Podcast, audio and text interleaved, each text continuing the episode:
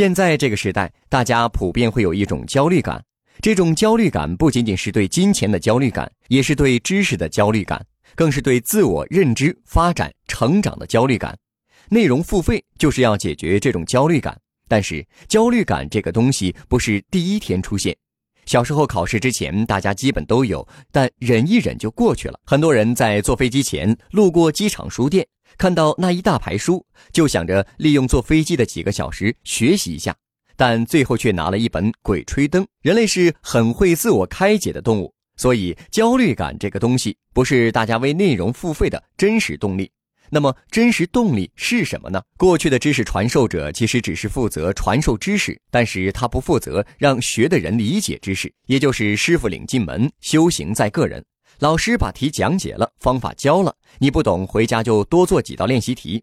那现在大家为内容付费，希望获得的是什么呢？就是希望你不仅把知识讲了，还得把我教明白了。同时，这个理解的过程还得有意思。好是我今天学到一个知识，明天马上就能用，这个感觉会特别好。所以现在说的内容付费，肯定不是让用户觉得这个知识在深度上更有价值感，因为要说各领域的专家，那些专业的知识基本上都在大学里，拼深度、拼科技前沿是拼不过人家的。过去做的能让用户付费的内容，得看你是不是这个领域最专业的人，是不是教的够精深，讲完了让人有一种人生被刷新的感觉。但现在的内容付费做的其实是翻译工作。就是把那些有深度的、难理解的知识翻译的浅而易懂，这叫降低大家的理解和接纳门槛同时还得增加学习的兴趣度。在内容付费时代，谁能把人类精深的东西翻译得更浅显，让绝大多数人能以通识的方式理解他们？